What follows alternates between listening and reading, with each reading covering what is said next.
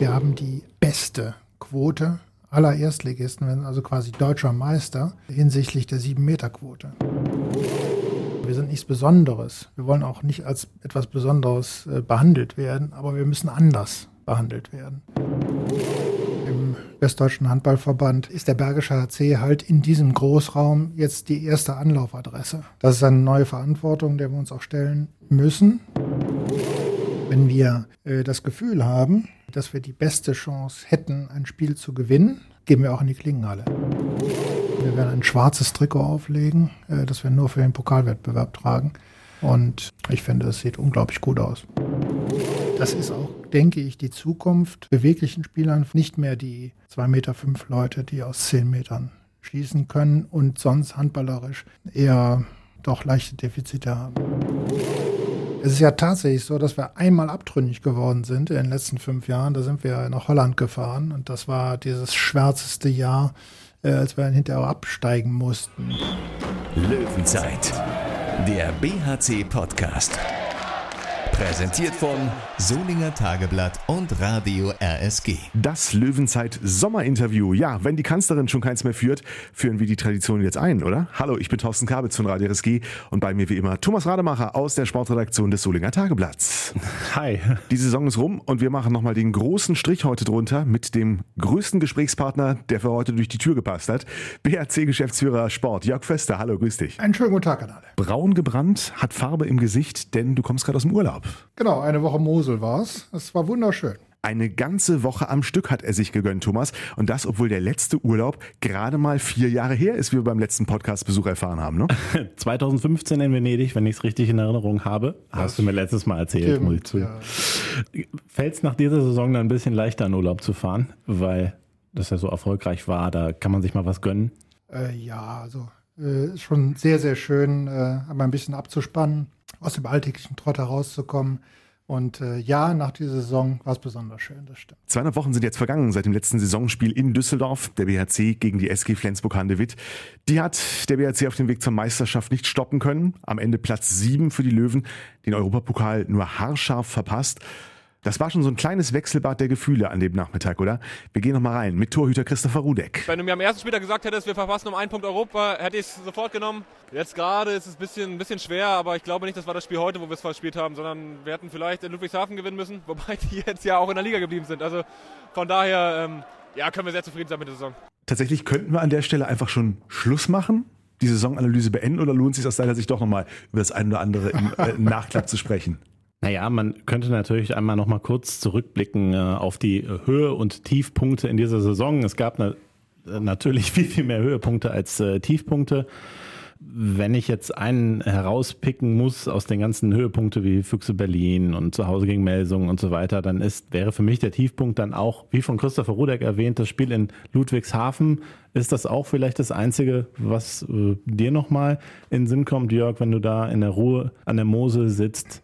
Bei einem Glas Wein und überlegst, was hätte denn besser laufen können diese Saison? Die Gedankengänge gehen in eine komplett andere Richtung bei mir.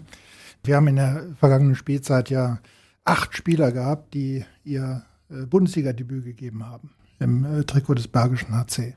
Äh, das ist, glaube ich, die signifikanteste Zahl, die uns in dieser Saison begleitet hat, weil wir ja tatsächlich auch erst einmal auf breiter Front Erfahrung sammeln mussten. Äh, nicht nur mit diesem neu zusammengestellten Kader, der ja vor zwei Jahren letztlich zur Zweitligasaison formiert worden ist, äh, sondern eben auch äh, Erfahrungen mit dieser Liga. Und insofern bei acht Novizen in dieser stärksten Liga der Welt, die es in der Breite ohne Zweifel immer noch ist, ist ein siebter Platz auch zwei Wochen nach der Spielzeit noch ein absolut herausragendes Ergebnis und die Stabilität, die wir in unglaublich äh, vielen Spielen bewiesen haben, die hat mich am meisten beeindruckt. Also tatsächlich kein Gedanke an Ludwigshafen, um die Frage kurz zu beantworten. Absolut kein Gedanke an Ludwigshafen. Wir haben sie zu Hause geschlagen. Das war das erste Saisonspiel. Das war wichtig zum Einstieg. Man konnte auch in diesem Spiel sehr merken, dass wir zunächst einmal in die Liga hineinfinden mussten. Und insofern war das erste Spiel gegen Ludwigshafen viel wichtiger als das letzte. Wenn man es so sieht, natürlich, wenn wir noch ganz kurz äh, das Thema Ludwigshafen abhaken, hast du so ein Handballwunder da im Abstieg schon mal erlebt? Also was Vergleichbares? Das muss sich ja wirklich anfühlen, dort für die Pfälzer da wie, wie ein absolutes Wunder. Ich, also ich kann mich an nichts Vergleichbares erinnern. Ich auch nicht. Man muss schon sagen, drei Spieltage vor Schluss und 25 Minuten äh, von dem drittletzten Spieltag ja auch, äh, sah ja nichts danach aus, als wenn die Eulen das schaffen könnten. Und äh, insofern ist der Glaube äh, daran, äh, es noch schaffen zu können, nicht nur im Spiel gegen uns, sondern danach gegen die Rhein-Neckar-Löwen und dann im letzten Spiel gegen Minden schon sehr bewundernswert. Schon beeindruckend, was da geleistet worden ist auf den letzten Drücker sozusagen. Tut es jetzt ein bisschen leid ums fehlende Derby, um vielleicht auch aus BHC-Sicht völlig egoistisch gedacht, äh, auch fehlenden Zuschauereinnahmen, die man aus so einem Derby generiert. Naja, der BHC ist ja bekannt dafür, dass er die Tatsachen so nimmt, wie sie sind. Wir gehen auch nicht in ein Lamento. Die äh, Derbys gegen Gummersbach waren allerdings immer sehr stimmungsvoll. Und äh, insofern ist es schade, dass wir sie jetzt äh, zumindest für die nächste Spielzeit nicht haben werden. Nichtsdestotrotz, ohne jetzt danach karten zu wollen, aber in der Chance, dass da im Großraum Bergisches Land jetzt einer nicht mehr da ist, liegt ja für den Bergischen HC, der sich ohnehin ja ein bisschen breiter aufstellen will, auch eine Chance. Also seht ihr da für euch auch Potenzial, vielleicht jetzt auch ähm, aus dieser Situation in der kommenden Spielzeit, ich will nicht sagen Kapital zu schlagen, aber zumindest die Gegebenheiten auch so hinzunehmen, wie sie sind. Ja, das stimmt, absolut. Das Vakuum ist größer geworden. In Nordrhein-Westfalen, Minden und Lemgo äh, liegen ja doch in der nördlichen Peripherie. Und äh, bei 200.000 aktiven Handballern im Westdeutschen Handballverband und äh, sehr, sehr vielen äh, Handballinteressierten äh, ist der Bergische HC halt in diesem Großraum jetzt die erste Anlaufadresse. Das ist eine neue Verantwortung, der wir uns auch stellen müssen. Wir haben ja gesehen, in Düsseldorf im letzten Spiel wollten 10.000 dieses Spiel sehen äh, und ähm, nicht alle kamen da aus Flensburg. Es waren immerhin 7.000 äh, da, die es mit dem Bergischen HC gehalten haben. Das hat man in der Schlussphase in den äh, letzten 15 Minuten, als wir drauf und dran waren, das Spiel zu drehen, auch sehr, sehr gut gespürt. Also unten kulminiert sich ja die Lautstärke und es war wirklich höllisch laut. Ja, das waren BHC-Anhänger. Werden immer mehr. Da war bestimmt auch viel Publikum dabei, die natürlich hingekommen sind, um ein äh, hervorragendes Handball-Event zu sehen. Aber das ist ja dann eben sehr gut gelungen, diese Leute auch mitzunehmen und eben auch zu BHC-Fans vielleicht ein Stück weit zu machen, oder? Genau, das ist unsere selbstgestellte Aufgabe, diese, sage ich mal, Gelegenheitsfans zunächst einmal oder Zufallsfans, weil sie einfach ein großes Handballspiel sehen wollen, zu emotionalisieren, für unseren Club zu begeistern, sodass man sie dann äh, zu Dauerfans machen kann. Das ist unsere Aufgabe, die wir schon seit vielen Jahren im Bergischen begonnen haben. Äh, ganz klein damals in Höscheid, dann im Bergischen äh, und jetzt dehnen wir es halt äh, aus äh, weil wir einfach auch an das Potenzial glauben. Schauen wir noch einmal ganz kurz auf Gummersbach. Die sind ja abgestiegen und da hat jetzt nicht jeder unbedingt mit gerechnet. Ich denke, die Hoffnung war sehr lange sehr groß, dass sie es halt irgendwie schaffen. Also zumindest dort im Oberbergischen war die Hoffnung sehr groß. Sind ja, haben ja auch einige Spieler dann eben, die wahrscheinlich eher damit rechnen, nächstes Jahr auch Bundesliga-Handball zu spielen. Gab es da jetzt schon Anrufe, dass die sich vielleicht dann umorientieren wollen und jetzt äh, vielleicht auch beim BHC anheuern? Ähm, ich meine, euer Kader ist wahrscheinlich voll, aber gibt es so Angebote? Gab es nicht. Äh, es liegt auch daran, äh, dass der Bergische HC ja zunächst einmal bekannt dafür ist, langfristig zu planen und keine kurzfristigen Transfers zu bevorzugen. Und da wir im nächsten Jahr mit 20 äh, Lizenzspielern dann noch in die Saison gehen und das auch allgemein bekannt ist seit Winter, gab es einfach diese Avancen nicht. Zudem kommt noch dazu, dass die Spieler, die da in Betracht gekommen wären, aufgrund auslaufenden Vertrages wie Moritz Preuß, beispielsweise Carsten Lichtlein, so von der Qualität her jedenfalls, ja schon äh, längst anderswo unterschrieben hatten. Also die Wahrscheinlichkeit war grundsätzlich äh, schon sehr gering, aber beim BHC ausgeschlossen. Und außerdem, wenn wir mal in die eigenen reinschauen, beim Bergischen HC gab es ja auch so einige Namen, die hier, aber auch darüber hinaus in dieser Saison für Furore gesorgt haben. Max Dari ist zum Spieler der Saison in Schweden ausgezeichnet worden. Jetzt kann man sagen, oh ja, naja. Aber ähm, Erfolg damit auf Superstars wie Jim Gottfriedson, Michael Appelgren, Matthias Andersson, Tobias Carlsen, alles Spieler, die in Deutschland bei absoluten Meisterschaftsaspiranten spielen oder spielten. Erstmal, hat dich diese Auszeichnung überrascht oder macht sie dich stolz? Also stolz macht sie mich nicht, weil es ja eine persönliche Auszeichnung für Max ist.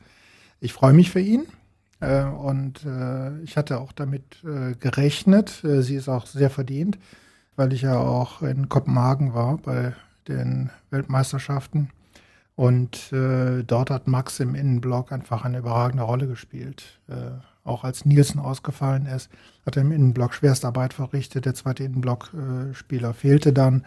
Äh, insofern war er bei der Weltmeisterschaft für meine Begriffe der beste Spieler Schwedens. Und das ist letztlich auch honoriert worden. Ich denke, wenn die Schweden auch mit äh, einem Auge zum Bergischen HC geblickt haben, wird ihnen da auch nicht verborgen geblieben sein, dass Max nicht nur im äh, Innenblock vor allen Dingen als laufender Innenblockspieler, der die langen Kreuzungen äh, großartig und auch die schnelle Mitte großartig wegnimmt, äh, überzeugt hat, sondern auch vorne. Wir haben ihn ja auch als läufenden, beweglichen Kreisläufer vorne eingesetzt, hat er eine großartige Saison gespielt, auch offensiv. Insofern nochmal komplett berechtigt. So steht es zumindest auch in der in der Urteilsbegründung oder in der, in der Jurybegründung steht auch, es wird der Bergische jetzt hier auch explizit erwähnt. Also was für eine herausragende Rolle Max Dari da eingenommen hat. Trotzdem finde ich es sehr bemerkenswert, dass er die Auszeichnung bekommt. Äh, gar nicht, mir geht es gar nicht darum, dass es verdient ist, sondern einfach, weil er in der, in der hauptsächlichen Wahrnehmung ein Abwehrspieler ist. Und da ist man ja schnell werden Angriffsspieler bevorzugt, weil sie auffälliger sind, auch bei so einer Wahl. Insofern hat mich das schon äh, sehr positiv überrascht und äh, ich habe mich halt gefragt, ob das auch, vielleicht hebt das auch den BRC auf ein neues Level in der Wahrnehmung? Also zunächst nochmal, was die Wahrnehmung von Abwehrspielern angeht. Äh, man muss nur genau darauf geschaut haben, wie Tobias Karlsson jetzt in Flensburg verabschiedet worden ist. Da kann man schon fast von Huldigung sprechen. Das ist ja ein ausschließlicher Abwehrspieler, äh, zumindest in den letzten Jahren geworden. Und insofern äh, ist die Bedeutung des Abwehrspiels generell beim Handball schon in die Wahrnehmung gerückt. Und es äh, ist jetzt nicht mehr so, dass man nur auf die Torschützen schaut, sondern auch auf die Vorbereiter.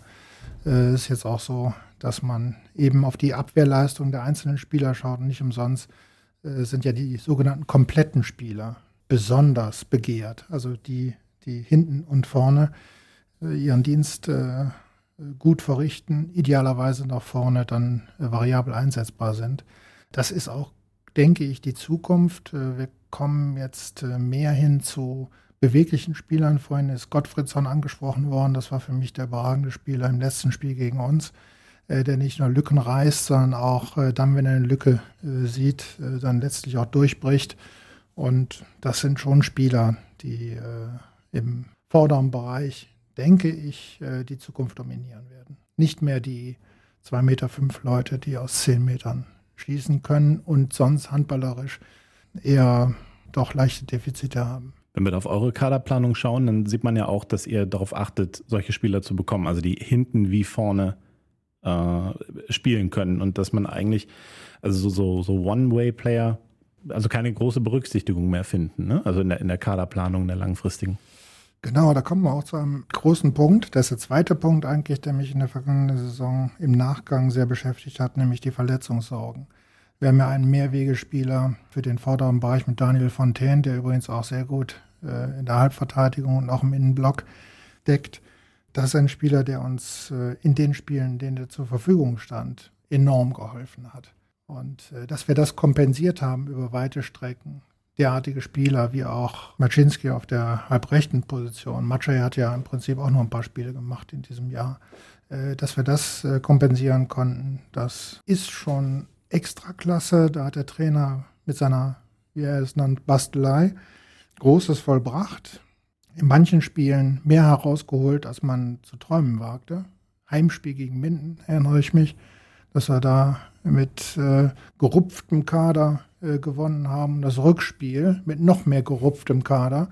Also insofern, wenn wir ein bisschen weniger Verletzungspech im nächsten Jahr hätten, äh, wäre ich nicht traurig. Eine Frage noch zu Max Dari und zwar der Saison in Schweden. Er war vorher natürlich schon äh, sehr auffälliger Spieler des PRC. Bekommen, kommen da gerade viele Anrufe mit der Bitte, den Vertrag doch vor Sommer 2021 aufzulösen? Nein. Naja, gut. Scheint ruhig zu sein am Handy von Jörg Feste. Aus Gummersbach ruft keiner an, für Max Dari interessiert sich keiner. Aber dafür stehen die Sponsoren jetzt alle Schlange. Nein, aber wir haben ähm, sportlich gehört, Erwartungen, zumindest die offiziellen Erwartungen sozusagen übertroffen.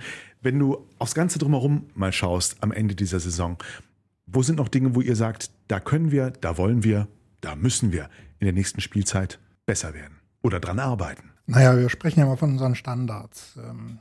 Beim Bergischen HC ist es so, dass wir immer Nachholbedarf haben. Wir haben ja, äh, was das Budget angeht, äh, immer noch nicht die äh, Mitte der äh, Tabelle erreicht, was die Etatansätze angeht. Da verbessern wir uns seit Jahren und äh, das ist auch erklärtes Ziel, daran weiter äh, zu arbeiten und zwar erfolgreich. Also das wäre ideal, wenn wir da den Abstand verringern könnten. Wir müssen an der Infrastruktur weiterarbeiten. Wir haben im vergangenen Jahr administrativ zugelegt, wir haben vom Kader her zugelegt, in der Breite, in der Spitze. Äh, wir werden jetzt in der medizinischen Betreuung noch zulegen, das werden wir in Kürze auch veröffentlichen.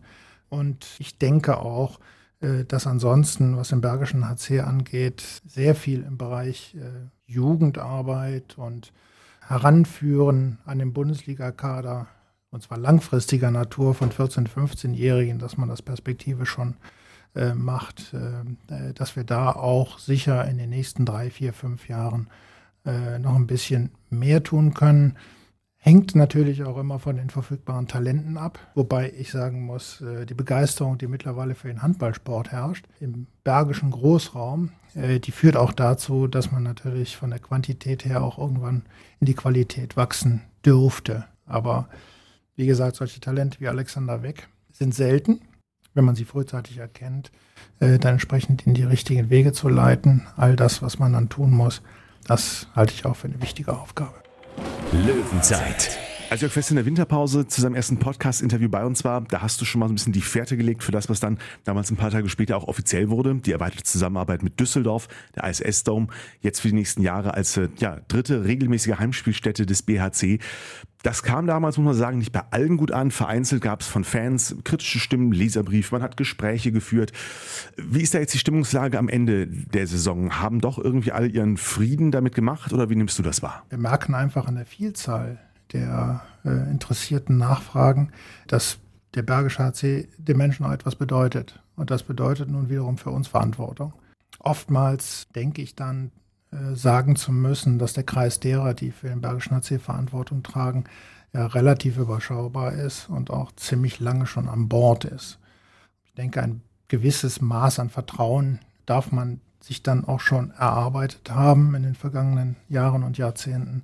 Das scheint mir aber auch da zu sein.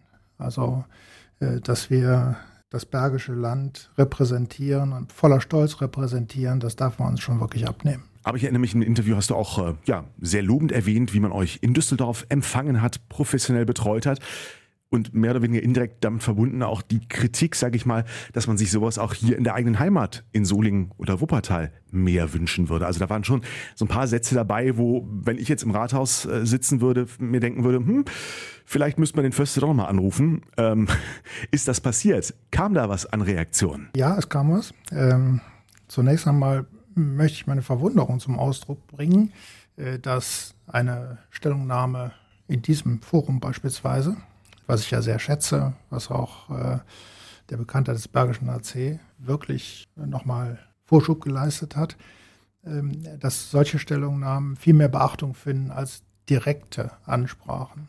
Da bin ich äh, tatsächlich verwundert deswegen, weil ich einfach aus der alten Schule noch komme. Ich halte viel davon, wenn man direkt miteinander spricht und die Themen dann auf den Tisch bringt und Handlungsmuster daraus erwachsen. Nun ist es tatsächlich so, dass äh, seit dieser Sendung eine Menge passiert ist. Wir haben einen festen Ansprechpartner bei der Stadt Solingen bekommen. Das funktioniert gut. Wir haben äh, darüber hinaus gemerkt, äh, dass äh, die Stadtspitze, insbesondere Tim Kurzbach und Harmut Hoferichter und äh, Herr Zimmermann auf der äh, zuständigen Seite hin zu den Regierungsbehörden in Düsseldorf, sehr viel Anstrengungen unternehmen, um dem Bergischen HC zu helfen. Also das kann man an der Stelle schon einmal sagen, mit einem Dankeschön auch verbunden. Wir wissen schon, dass, äh, und das ist an dieser Stelle auch schon einmal gesagt worden, äh, dass der Profisport etwas Ungewöhnliches ist. Also die Anforderungen an Profisport äh, sind ja andere als an Breitensport. Und insofern sagen wir immer, wir sind nichts Besonderes. Wir wollen auch nicht als etwas Besonderes behandelt werden, aber wir müssen anders behandelt werden. Und ich glaube schon, dass äh, die äh, Kraft des Bergischen HC für den äh, Bergischen Großraum auch als äh, Sympathie und Werbeträger in ganz Deutschland zu brillieren, so kann man das für dieses Jahr wirklich sagen, dass das auch alle Anstrengungen wert ist. Siehst du, Tom, man hört uns sogar in den Stadtverwaltungen im Bergischen Land, hört man den BRC-Podcast. Wir grüßen an dieser Stelle äh, alle, die sich angesprochen äh, fühlen sollten und können. Ähm, ja, äh, natürlich grundsätzlich positiv, wenn es da Ansprechpartner ähm, gibt. Das andere Thema, das wir letztes Mal natürlich noch etwas breiter, es da noch näher dran war, ähm, gestreift haben, die Arena-Diskussion, sage ich mal, Standby oder geht es auch da im Hintergrund ähm, nach wie vor noch weiter? Also es gibt Bemühungen äh, vor allen Dingen auf ähm, Solinger äh, Stadtgebiet etwas zu kreieren. Äh, das allerdings äh, liegt tatsächlich bei Stadtverwaltung Solingen und äh, wir haben uns auch darauf verständigt, dass die Kommunikation der Planungen komplett bei der Stadt liegt. Aber das heißt, wir gehen momentan mal davon aus, das wird noch eine Phase, jetzt erstmal, solange es da auch noch nichts Konkretes gibt, diese drei Konstellationen bleiben, aber ihr hättet schon auch Spaß dran, wenn daraus irgendwann dann mal tatsächlich ein oder zwei Standorte werden. Also Herr Kurzbach hat es ja äh, richtig äh, formuliert. Äh, wir haben eine Konstellation mit Düsseldorf jetzt bis zum 30.06.2022 und die Zeit ist gewonnen worden. Und äh, es wird darauf sehr zu achten sein, dass man die Zeit auch nutzt. Nichtsdestotrotz wenn jetzt also die verschiedenen Herzen schlagen, du hast es eben selber gesagt, 10.000, gut war jetzt ne? nochmal das, das Saisonfinale unter besonderen Bedingungen, aber die 10.000 in Düsseldorf, was viermal, viermal die Klingenhalle, mehr als viermal die Klingenhalle ist, in, in der Planung. Einerseits sozusagen die Emotionen, das Herz und dann der Verstand des äh, Kassenwartes und Geschäftsführers über einen Hut zu kriegen. Wie, wie kann das dann in diesen, ja, dann jetzt drei Jahren gut gelingen aus eurer Sicht? Also, das Prinzip ist immer das gleiche. Wir schauen uns den Spielplan an, den wir übrigens sehr spät immer erst kriegen, weil wir nicht wissen, wie die gegnerischen Mannschaften auch äh, sowohl ihre eigenen Hallen verfügen können, wie auch ihre Europapokalplatzierungen ausspielen müssen. Äh, schauen uns das an und äh, wenn wir unsere Heimspiele nehmen, gehen wir äh, nach verschiedenen Gesichtspunkten vor, nämlich ähm, sportlichen Gesichtspunkten, wirtschaftlichen Gesichtspunkten, und zwar in dieser Reihenfolge. Wenn wir äh, das Gefühl haben, dass wir zum Beispiel das Pokalspiel gegen die Rhein-Neckar-Löwen war ein sehr gutes Beispiel, äh, dass wir die beste Chance hätten, ein Spiel zu gewinnen, dann äh, gehen wir auch in die Klingenhalle mit einem derartigen Spiel und äh, verzichten auch auf Geld. Also da glaubten wir einfach, die Klingenhalle sei das Beste. Grundsätzlich ist für uns sowieso der Pokalwettbewerb ein sehr interessanter Wettbewerb. Wir starten ja äh, bekanntermaßen dann in Pforzheim äh, dieses Jahr und äh, das ist schon mal ein starker Gegner. Also sie haben in der Rückrunde der dritten Liga, die übrigens die stärkste Liga Deutschlands ist, diese dritte Liga, kaum was verloren, haben einen neuen Trainer, werden da auch sicherlich einiges reinlegen. Aber für uns ist der Pokalwettbewerb spätestens äh, seit äh, 2016 einfach ein ganz, ganz wichtiger. Zur Hallensituation noch einmal. Wir werden also im nächsten Jahr vermutlich ähm, zwei Weihnachtsspiele haben. So deutet sich das jetzt an. Und äh, davon werden wir dann eins in Düsseldorf und eins in Wuppertal austragen. Also da sorgen wir auch für Proports. Und äh, es sieht auch ganz so aus, dass wir das Spiel gegen den THW Kiel im Bergischen Land austragen werden. Auch das ist eine, denke ich, klare Botschaft an diejenigen, die glauben, wir würden hier keine großen Spiele spielen. Alter, echt Spaß dran. THW Kiel in der Klingenhalle gab es, glaube ich, noch nie. Oder seit, zu SG Solingen-Zeiten gab es das mal. Aber beim BHC noch nicht. Er hat gesagt, im Bergischen Land. Ja, ja, ich weiß. Ich will aber doch mal, bevor wir, das Stichwort Pforzheim ist schon gefallen und auch den Blick natürlich ein bisschen nach vorne richten, Richtung DRB-Pokal und äh, nächste Saison. Thomas Rademer auch nochmal fragen, der tatsächlich, äh, ja, hier auch der, der intensivste äh, BHC-Verfolger und Beobachter ist. Ich weiß von dir, wir haben auch hier im Podcast darüber gesprochen, du hast auch anfangs ein bisschen für dich gebraucht äh, zum Warmwerden, äh, sage ich mal, im und mit dem ISS-Dom. Dein persönliches Fazit in dieser Frage nach der Saison? Also ich sehe das tatsächlich relativ nüchtern und, und sachlich. Ich finde, man kann einfach nicht darauf verzichten, wenn man sieht, dass da so viele Zuschauer kommen. also die Konstellation ist ja erstmal egal, ähm, dass das am letzten Spieltag natürlich total attraktiv auch für Flensburger Fans ist. Und man, man hat die Chance, das allen Leuten schmackhaft zu machen, dieses Spiel, und möglichst viele Zuschauer zu dem Spiel zu kriegen. Und dann gibt es aus meiner Sicht wenn ich die Möglichkeit habe, keine Wahl, außer dieses Spiel in Düsseldorf stattfinden zu lassen. Und die Zuschauerzahl belegt das ja. Allgemein sehe ich so, dass ähm, es natürlich für Sponsoren viel attraktiver ist, in so einer modernen Halle zu spielen. grundsätzlich mehr Zuschauer, höhere Einnahmen versprechen, die Kooperation ja auch wohl noch zusätzliches Geld in die Kassen spült, wäre man ja blöd, es nicht zu machen. Rein emotional finde ich die Klingenhalle am schönsten. Ja, es macht am meisten Spaß, da Spiele zu gucken. So ein Spiel wie gegen Berlin äh, in dieser Enge da zu gewinnen, herausragende Stimmung oder dieses unglaubliche Ende gegen Stuttgart habe ich noch im Kopf in der Klingenhalle. Das ist, ist der Wahnsinn. Aber auch in der Unihalle, also Melsungen, äh, ich möchte jetzt nicht als totaler Klingenhallen-Fan rüberkommen, da ist die Atmosphäre auch äh, fantastisch, aber wenn man doch so einen breit aufgestellten, sehr guten Kader haben will und für Sponsoren und Partner attraktiv sein will, dann muss ich halt auch die größere Bühne bieten. Dann ganz nüchtern muss ich es machen. Es gibt ja äh, wirklich einige interessante Aspekte dabei. Wir haben ja nicht umsonst 2013 gesagt, dass wir eine größere Halle brauchen. Das äh, ist ja belächelt worden 2013. Die Resonanz war mehr als bescheiden. 2015, 2016, wir sind am Ball geblieben. Wir haben es immer gesagt, dass wir, äh, wenn wir eine Qualität erreichen wollen, äh, die eine äh, Bundesliga-Präsenz darstellt, dass wir dann in einer größeren Arena spielen müssen. Und wir haben das auch bekräftigt, als wir 2017 abgestiegen sind. Und wir haben gesagt, das ist vollkommen gleichgültig. Das bringt uns überhaupt nicht von unserem Weg ab. Wir sehen das als ähm, entscheidenden Baustein zur Entwicklung dieses Clubs zu einem gestandenen Erstligisten. So. Jetzt waren beim Spiel gegen Düsseldorf 110 akkreditierte Journalisten. Das Spiel ist weltweit übertragen worden. Äh, die Bedeutung des Bergischen HC müsste eigentlich jetzt tatsächlich äh, spätestens seit diesem Pfingstsonntag jedem auch klar geworden sein. Äh, jedes Spiel wird live übertragen des Bergischen HC. Die Bekanntheit des Bergischen HC ist mittlerweile auf 80 Prozent bundesweit gestiegen bei Sportinteressierten. Das lag noch unter 50 Prozent vor zwei Jahren.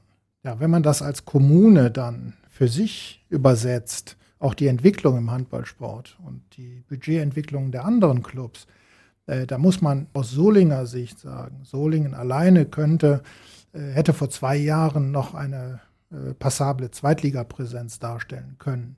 Jetzt, 2019, 20, hätte man maximal noch eine Drittligapräsenz mit den zur Verfügung stehenden Mitteln äh, alleine geht also, geht also nicht. Solingen-Wuppertal könnte jetzt ganz gut in der zweiten Liga spielen.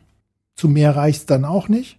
Äh, und äh, deswegen ist es sehr gut, dass wir Düsseldorf dazugenommen haben, dass wir den Großraum jetzt repräsentieren. Nur so ist ja möglich, und das sage ich auch immer all denjenigen, die seit 30 Jahren ihren ihr Sitzplatz in der Klingenhalle haben, obwohl eigentlich sind es ja erst 25.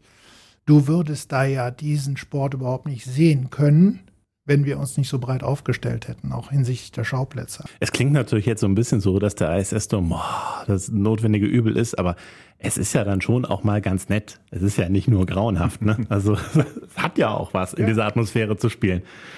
Nur ich könnte es mir jetzt nicht 17 Mal die Saison vorstellen. Und ich mag die Enge in der Klingenhalle eben auch mal. Die Abwechslung ist eigentlich ganz, ganz schön. Es ist nur wahnsinnig viel Arbeit. Äh, wir haben jetzt drei Hallen zu beliefern. Was unsere Ehrenamtlichen da in Düsseldorf wieder abgeliefert haben, ist äh, sensationell gut. Ohne diese Hilfe wäre es auch gar nicht darstellbar. Aber ich finde auch, das sind Höhepunkte der Spielzeit, wenn wir in Düsseldorf spielen können, äh, weil einfach diese Halle, diese Arena auch sehr, sehr gut ist. Übrigens machen wir auch sehr viel positive Werbung für den ISS-Dome. Das darf man nicht vergessen. Auch Düsseldorf hat sehr viel davon. Das haben wir immer in der Diskussion rund um eine Arena auf bergischem Boden gesagt. Diese Arena ist ja automatisch in aller Munde, wenn da ein Erstligateam spielt, als Ankermeter. Da hast du also unglaublich viel Kommunikation, idealerweise auch positive Kommunikation für eine Arena. Davon profitiert der ISS-Dom, was im Nachgang für uns wieder schlecht ist, weil die Verfügbarkeiten dann geringer werden. Also all das muss man auch im Auge haben. Je besser wir in Düsseldorf abschneiden, je mehr Fans wir da anziehen und je mehr in der äh, Öffentlichkeit darüber berichtet wird, desto interessanter wird der ISS dann natürlich auch für Veranstaltungen jedweder Art. Dürfte natürlich auch im Interesse der Sportstadt Düsseldorf oder der Düsseldorfer Stadtverwaltung sein. Man könnte glauben, sie würden genau dieses Ziel verfolgen, ja. äh, was mir noch auffällt, um das äh, vielleicht äh, abzurunden, ich habe wirklich den Eindruck, dass ähm, der BRC auch als dort einfach sehr, sehr willkommen ist und man diese auch dem, äh, also eine Heimat bieten möchte im ISS Dome. Es, es wirkt jetzt nicht so wie ein Termin auf der Liste, sondern das ist wirklich groß beworben, sieht dann auch, äh, die ganze Arena ist in den, in den Farben wie gewünscht gestaltet, äh, mit, mit Slogans auf diesen ganzen Videoscreens und so weiter. Draußen ist das ist jetzt ein Banner vom BHC neben dem festen Logo von der DEG. Vielleicht äh, wird das ja auch noch irgendwann fest eingerichtet, das BRC-Banner, aber man gibt sich da auch große Mühe, dass man sich wirklich da auch zu Hause fühlt. Man gibt äh, dem Handballsport ein sehr großes Forum. Dort wird ja auch wieder der Supercup ausgetragen zwischen Kiel und Flensburg jetzt. Man gibt sich auch sehr viel Mühe, wie man an dieser Geste des Banners an der Außenhaut des ISS Dome wahrnehmen kann. Aber man muss auch sagen, dass man vor allen Dingen am Bergischen HC die Ruhe schätzt. Also es wird uns in allen Gesprächen immer wieder zurückgespiegelt. Man sieht es als wohltuend an, dass ein Sportverein im Profibereich so ruhig und so, Sie sagen es besonnen, die Kreise zieht. Und äh, das ist offensichtlich auch nicht ganz häufig der Fall kann mir nicht vorstellen, dass das bei der Fortuna groß anders ist. Aber naja, Absolut gut. nicht. Wir, wir äh, reden hier über Handball. Löwenzeit. Ich wollte noch eine Frage einhaken, bevor wir auf ein weiteres Thema kommen. Und zwar, du hattest eben Alexander Weck erwähnt als großes Talent. Der wird ja auch nächste Saison im Kader stehen. Ob es dann zu einem, ich sag mal, dauerhaften Platz reicht, ist ja nicht klar. Vielleicht braucht er dann ein Zweitspielrecht äh, für einen anderen Verein, äh, weil eure zweite Mannschaft jetzt sogar nochmal abgestiegen ist. In die Verbandsliga ist es dann, glaube ich. Ja, wie bewertest du diesen Zustand? Muss da was passieren? Muss die zweite unbedingt rangeführt werden oder lebt ihr damit und arbeitet dann in Zukunft mit so Zweitspiel, Doppelspielrechtsgeschichten? Also, und den Verantwortlichen, was die zweite Mannschaft, das ist ja Christoph Rath und Moko Bernau, äh, da in, in die äh, Texte zu fuschen kann man schon sagen, dass aus Sicht des Bundesliga-Clubs und des Anschlusskaders dort es fast gleichgültig ist, ob man in dieser Oberliga spielt oder in der Verbandsliga. Das ist beides nicht ausreichend. Selbst ein Nichtabstieg hätte das nicht äh, geändert, diesen Zustand. Also äh, müssen wir bei solchen außergewöhnlichen Talenten, wie wir es ja auch bei Jonas Dell gemacht haben, der auch ein Eigengewächs ist, immer darauf achten, dass da Wettkampfpraxis auf höherem Niveau äh, dargestellt werden kann. Und wir sehen das hier in unserer Region zweite Liga. Also das muss es schon sein. Selbst dritte Liga reicht dann nicht aus unserem, nach unserem Dafürhalten. Und wir werden ähm, in äh, dem Fall Alexander Weg jetzt so verfahren, dass wir ihn erstmal bei uns behalten. Also er wird jetzt äh, komplett am Training teilnehmen und äh, werden also dann auch mit dem erweiterten 20er-Kader in die Vorbereitung einsteigen. Alexander Weg bleibt. Andere sind gegangen. Das noch kurz die Frage, als in äh, Düsseldorf dann am letzten Spieltag die Fernsehkameras natürlich alle auf den deutschen Meister gingen. Hattet ihr draußen auch noch ein Fanfest vor der Arena? Habt euch ja von denen verabschiedet, die jetzt den Verein verlassen? Äh, war da so ein Moment dabei oder welcher der Abschiede gab es einen, der dir auch persönlich sehr nahe ging? Ich weiß, Jörg Föste ist jetzt nicht jemand der, der mit seinen Emotionen sozusagen auf die Bühne geht, aber trotzdem, was war so der, gab es einen Abschied, der dir nahe gegangen ist an, an diesem Saisonende? Hm, ja, ich habe schon äh, nicht ohne Grund gesagt, das sind ja vier Spieler gewesen, die in den vergangenen zwei Jahren auch den Bergischen HC geprägt haben. Insofern ähm, ist dieser Abschied in allen vier Fällen durchaus von gewissem Schmerz geprägt, aber auch von Dankbarkeit vor allem. Ähm, wenn wir auf Bastian Rutschmann schauen, was ich jetzt noch nirgendwo gelesen habe, wir haben die beste Quote aller Erstligisten, also quasi deutscher Meister, äh, hinsichtlich der 7-Meter-Quote geworden. Und äh, da hat Bastian auch seinen Anteil daran. Ich glaube, er hat 16 gehalten. Und da hat er schon ähm, auch im Verbund mit Christopher Rodeck ähm, äh, nicht nur äh, vom Punkt aus, sondern auch im Laufe der Spielzeit enormen Anteil daran, dass wir äh, so gut abgeschnitten haben. Und äh, auch die drei anderen waren immer da, wenn wir sie gebraucht haben. Also ähm, ich finde es immer ein seltsamer Augenblick, wenn man Spieler verliert, die man halt äh, dann auch in Task geschlossen hat.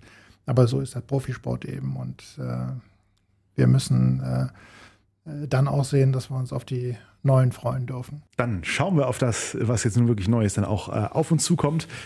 Zumindest ab Mitte August der B-Pokal. Das Stichwort ist gefallen, Tom.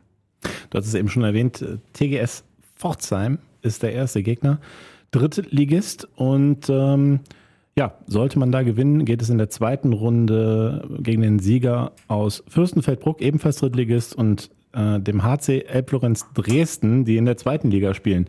Grundsätzlich erstmal eine machbare Aufgabe?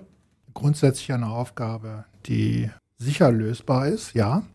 Wir werden auch da die Favoritenrolle einnehmen in diesem Turnier. Das äh, steht auch fest und da muss man auch nicht drum herum reden.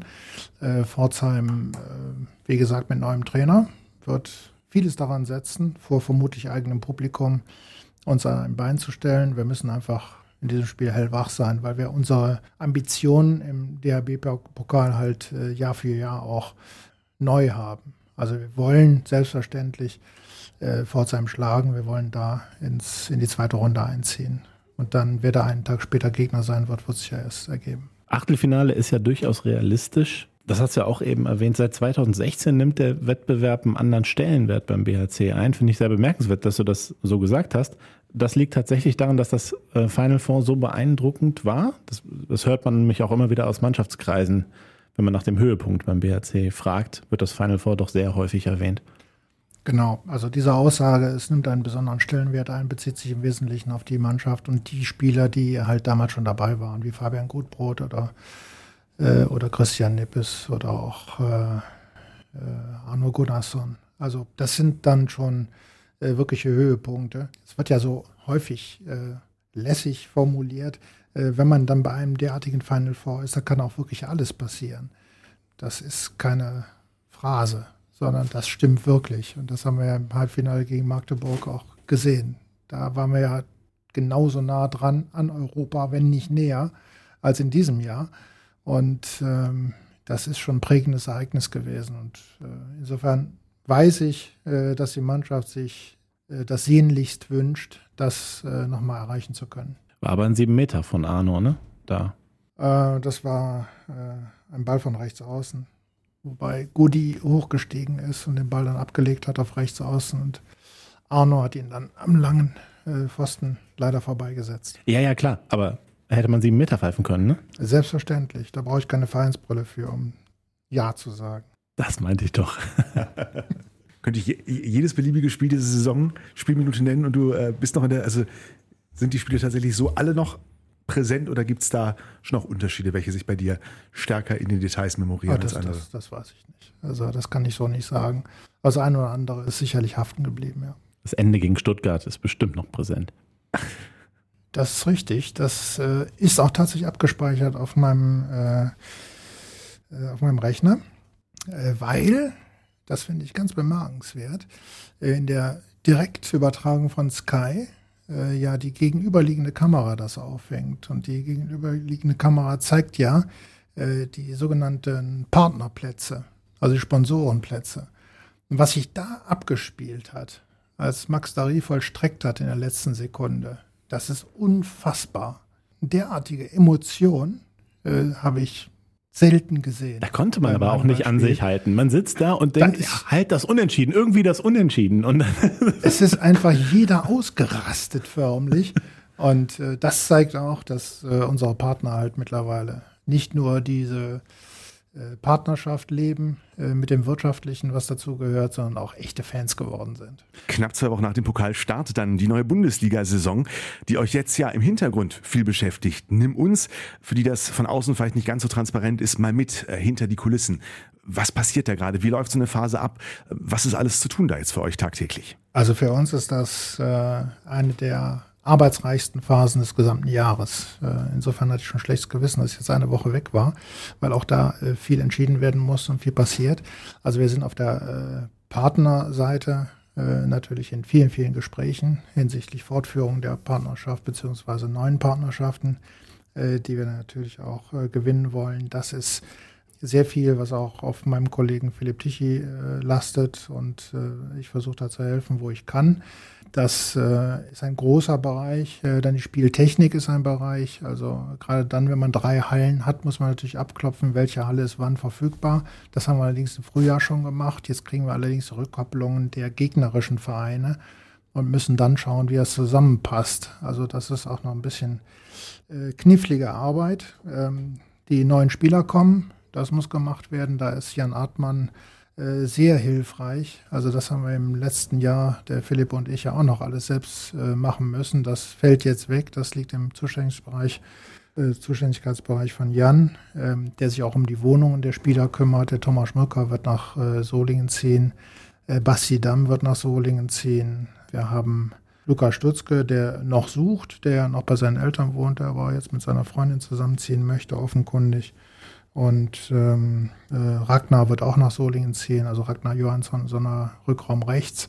Diese Spieler müssen auch in den administrativen Ablauf äh, integriert werden. Sie müssen über alles informiert werden, wie das beim Bergischen HC läuft. Das läuft vielleicht nicht so wie in ihren abgebenden Vereinen.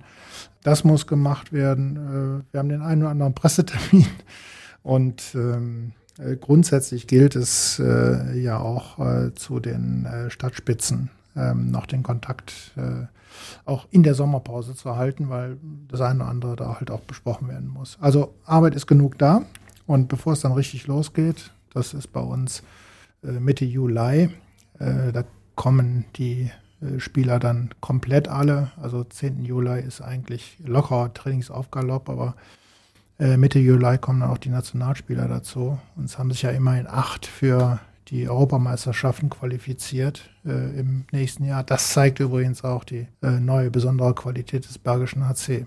Es hieß ja immer, vier bis sechs Spiele finden im ISS-Dom statt pro Saison in den nächsten drei Jahren. Ähm, ist schon absehbar, ihr kennt ja den groben Spielplan, ob es dann vier, fünf oder sechs sind?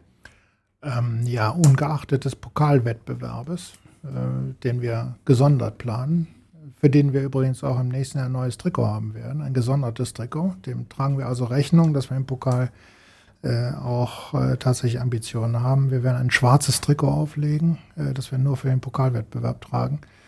Ähm, ungeachtet also dieses Pokalwettbewerbes werden wir in Düsseldorf vier Spiele austragen. Das äh, ist jetzt äh, Stand der Planung. Das neue Trikot hat dann auch einen anderen äh, Hauptsponsor dann da drauf für den Pokal? Ist dann das auch was Spezielles? Nein, nein, wir das werden nicht. mit den gleichen Partnern äh, auftreten, aber es ist halt dann auch was Besonderes und ähm, ich finde, es sieht unglaublich gut aus. Löwenzeit. Jetzt kann man sich einerseits freuen, ihr habt es zu Recht getan, über diesen Saisonabschluss. Das Dilemma ist natürlich, wenn man trotz der angesprochenen Verletzungsmisere, Personalsituation und Co. am Ende dann äh, diesen siebten Platz nach dieser Saison ähm, erreicht steigert das natürlich für manch einen automatisch die Messlatte fürs nächste Jahr.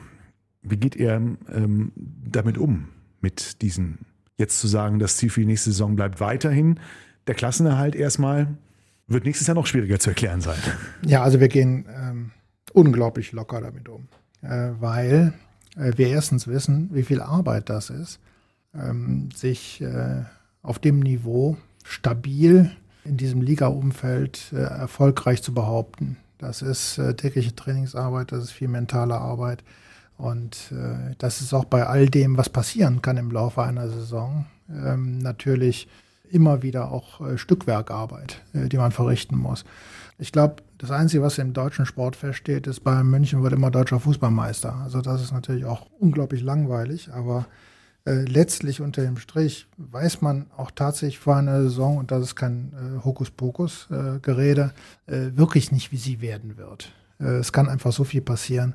Wichtig ist, in einer jeden Saison, und das gilt im nächsten Jahr für die Handball-Bundesliga in ganz besonderem Maße, so finde ich jedenfalls, bei der Ausgeglichenheit äh, dieses Feldes, wie man in eine Saison hineinkommt. Wir haben jetzt äh, in den zwei Jahren sehr stabil abgeliefert. Wir haben äh, sehr viele äh, Dinge auch abgeschüttelt, äh, die halt negativ waren, vor allen Dingen eben diese Verletzungsmiseren. Ähm, daraus hat die Mannschaft natürlich auch Kraft geschöpft. Das ist durchaus ein großes Plus. Sie ist jetzt eingespielt, sie hat jetzt viel miteinander erlebt und das ist auch eine Niederlage oder ein, ein, Punktverlust in letzter Sekunde in Leipzig, genauso wie diese Punktgewinne gegen Stuttgart in der äh, letzten äh, Spielsekunde. Äh, das prägt halt eine derartige Mannschaft auch. Und dieses Miteinander erleben ist wichtig für die Entwicklung einer Mannschaft. Insofern sind wir zuversichtlich, dass wir mit diesem Kader im nächsten Jahr auch viel Freude haben werden. Wo das dann mündet allerdings, das ist überhaupt nicht zu sehen jetzt. Die Vorbereitung darauf, wie man in diese Saison reinkommt, äh, ja, wird im Trainingslager gelegt. Das äh, zumindest wenn man in die BRC-Historie schaut, durchaus legendär. Es geht wieder nach äh, Österreich, ne? die Weststeiermark, wie es schon so häufig der Fall war. Ja, man kann das auch durchaus in den Jargon äh, legendär oder Legende packen. Es ist ja tatsächlich so, dass wir einmal abtrünnig geworden sind in den letzten fünf Jahren. Da sind wir nach Holland gefahren und das war dieses schwärzeste Jahr, äh, als wir dann hinterher absteigen mussten. Insofern Ach. ist es schon so, dass der eine oder andere bei uns äh, zumindest so viel Aberglaube mitbringt, um ähm, Österreich gerne wieder zu buchen. Nicht zu laut sagen, sonst erhöhen die die Preise massivst. Das tun sie sowieso. ah, das hatte ich gar nicht auf dem Schirm. Endlich weiß man, woran es gelegen hat. Ja. ja. mit Spannung erwartet ähm, wird ja auch immer wieder äh, das Mannschaftsfoto. Das ist ja immer an einem besonderen Ort hier im Bergischen Land. Ähm, dieses Jahr wäre ja Solingen wieder dran, wenn ich äh, nicht irre. Falls ihr nicht da nach Düsseldorf geht, das wäre ein Skandal. Wo wird es denn aufgenommen? Ich weiß nicht, warum es ein Skandal wäre, ja, wenn okay. nach Düsseldorf geht. Düsseldorf hat ja immer den Bergischen Löwen prominent im Stadtwappen, meine Herren. Also ist das weit weg von einem Skandal, aber wir, werden es tatsächlich in Solingen machen. Äh, und äh, der Ort wird noch bekannt gegeben. Aber auf Solinger Stadtgebiet wird es stattfinden, ja. Wird noch bekannt gegeben. Ich fand, wir haben schon ganz schön viel erfahren in diesem BRC-Podcast. Hm. Also, Gründer- und Technologiezentrum werden wir es machen in dieser Maschinenhalle. Man kann es ja äh, durchaus sagen. Ich wollte jetzt noch nicht die Pressemeldung Meldung vorgreifen, aber es ist ja auch keine so, so große Sache. Aber eine ganz tolle Location, die ja. man sehr stimmungsvoll in Szene setzen kann. Ich denke auch. Im Podcast sieht man nichts, aber hört was. Und damit, Tom. Ja, was machen wir? Normalerweise traditionell an dieser Stelle würden wir das nächste Spiel tippen. Ja, gegen Pforzheim. Können wir auch machen, aber äh, ja, natürlich, du hast ja immer das Stichwort äh, schon, schon, schon genannt. Äh, was, was sagen dir denn, äh, vielleicht wenn du mal vorlegen magst, hier als unser ähm, Handballexperte auf der journalistischen Seite dieses Podcasts, was sagen dir deine Erwartungen für die nächste Saison? Ähm, in der Liquimoli Handball-Bundesliga. Also ich äh, denke tatsächlich, dass der BHC äh, erneut eine sehr, sehr gute Rolle spielen wird. Sind ja jetzt auch Leute mal schnell bei der Hand und sagen, naja, als Aufsteiger, da ist man ja vielleicht erstmal nicht so ernst genommen worden. Äh, das wurde nach der Hinrunde ja so ein wenig protegiert von Menschen, die es vielleicht nicht so gut mit dem BRC meinen oder so. Ich, ich möchte es nicht zu sehr verallgemeinern, aber Ne, also man nimmt sich vielleicht nicht ganz so ernst. Dann kam die Rückrunde und gefühlt fand ich die Rückrunde noch stärker als die Hinrunde. Äh, von daher ist es da äh, schon widerlegt worden. Und also mein Gefühl ist, dass der BRC wieder eine ähm, sehr gute Saison spielt. Vor allem bin ich optimistisch, weil ja auch ähm, es muss ja nicht erneut so negativ laufen, was das, was das Verletzungspech betrifft. Man kann ja auch ein bisschen mehr Glück haben. Ich glaube, Flensburg hatte dieses Jahr kaum Verletzungspech und äh, sind mit ihren Mitteln dann natürlich deutscher Meister geworden. Soweit wird es beim BRC nicht gehen, aber also obere Tabellenhälfte halte ich für möglich. Ich, also, das wird jetzt nicht das Saisonziel des Vereins sein, aber völlig abwegig finde ich das nicht. Robben wir uns mal langsam ran, Jörg Föste, der ja nun auch am bestens diese Liga im Blick hat. Was erwartest du von dieser auf uns zukommenden neuen Spielzeit? Wo wird es spannend? Wer könnte uns überraschen? Wie viel Spannung wird oben und unten drin sein? Also von der Ausgangslage her ist das im nächsten Jahr eine hochspannende Konstellation. Wir haben natürlich die Top 6, die im nächsten Jahr Deutschland auch äh, europaweit vertreten werden. Da darf man nie vergessen, diese Top 6 haben äh, natürlich auch Möglichkeiten, die deutlich über denen liegen, äh, die darunter angesiedelt sind. Also äh, diese Top 6 verfügen ja über äh, mehr als 50 Prozent des Budgets und sind folgerichtig dann auch auf den ersten sechs Plätzen. Ich denke, äh, man wird sich in Melsungen etwas anderes vorstellen als, glaube, 22 Punkte Rückstand auf den Tabellenersten, was sie in diesem Jahr hatten. Äh, ich denke, Berlin wird auch nicht mehr so gerne zittern wollen um den Einzug äh, nach Europa. Ich denke, Flensburg hat wieder einen Umbruch zu verzeichnen, verliert mit Rasmus Lauge, den alles organisierenden Spielgestalter neben Jim Gottfriedson und einen äh, sehr guten Deckungsspieler auf der Spitze zudem. Das ist äh, sicherlich äh, interessant zu sehen, wie das kompensiert wird. Ähm, Kiel wird die Ambition haben, äh, nach vier Jahren Titellosigkeit in der Liga ähm, das nächstes Jahr äh, hinzubekommen, äh, denke ich. Bei den Rhein-Neckar-Löwen muss man ähm, abwarten, wie der neue Trainer, der von der schwedischen Nationalmannschaft kommt, ähm, sich in die Liga einfinden wird. Also ich denke, dass die oberen sechs äh, allesamt das Zeug dazu haben, äh, dann auch im nächsten Jahr in der Liga eine entscheidende Rolle zu spielen. Alles, was darunter kommt, wird hochspannend sein. Und wie gesagt, ich halte sehr viel von der These, dass es davon abhängt, wie man in die Liga hineinkommt, wie man die ersten Spiele bestreitet.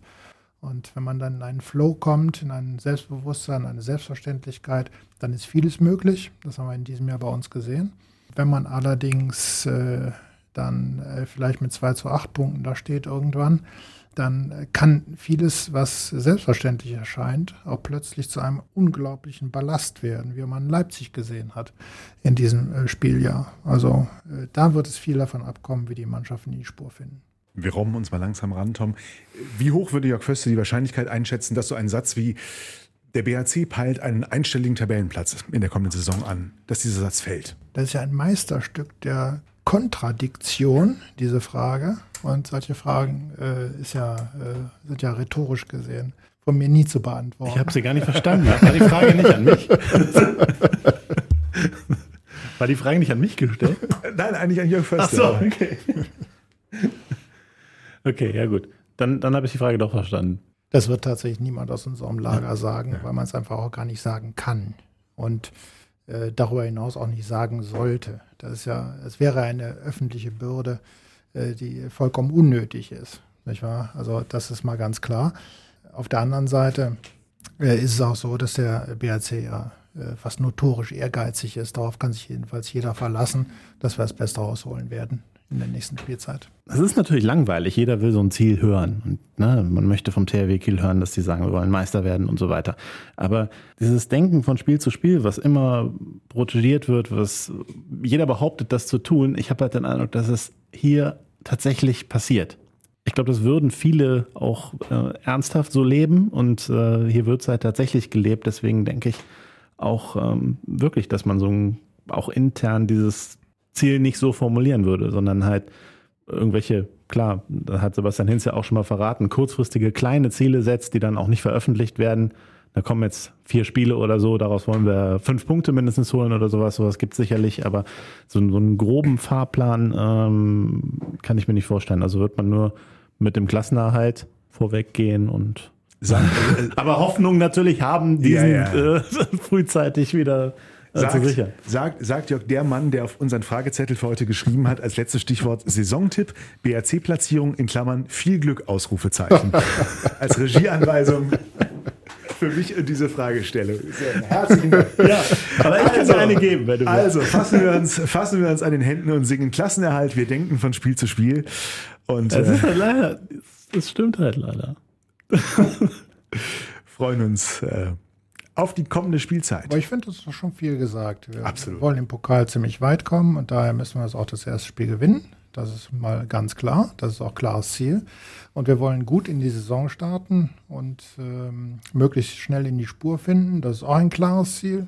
Und damit äh, finde ich, ist auch viel schon gesagt. Und wenn man das übersetzen will, sind das fünf aus acht Punkten oder so. Ne? Absolut. Gut in die Saison starten. Wobei das natürlich ein Stück weit auch im Spielplan hängt. Ne? Aber Absolut. Wann werden wir da was wissen? Wann, wann wird er fertig sein? Wohl nach der Tagung, äh, die wir als Erstligisten und Zweitligisten Anfang Juli haben werden, 2. und 3. Juli. Danach wird der Plan von der Spielleitenstelle veröffentlicht. Wir haben fertig an dieser Stelle, würde ich sagen, Tom. Ja, möchtest du nicht noch deinen Saisontipp abgeben? ja. Ja. Mein Saisontipp ist ein einstelliger äh, Platz. Ja, genauer. Es wird Platz 7 bleiben.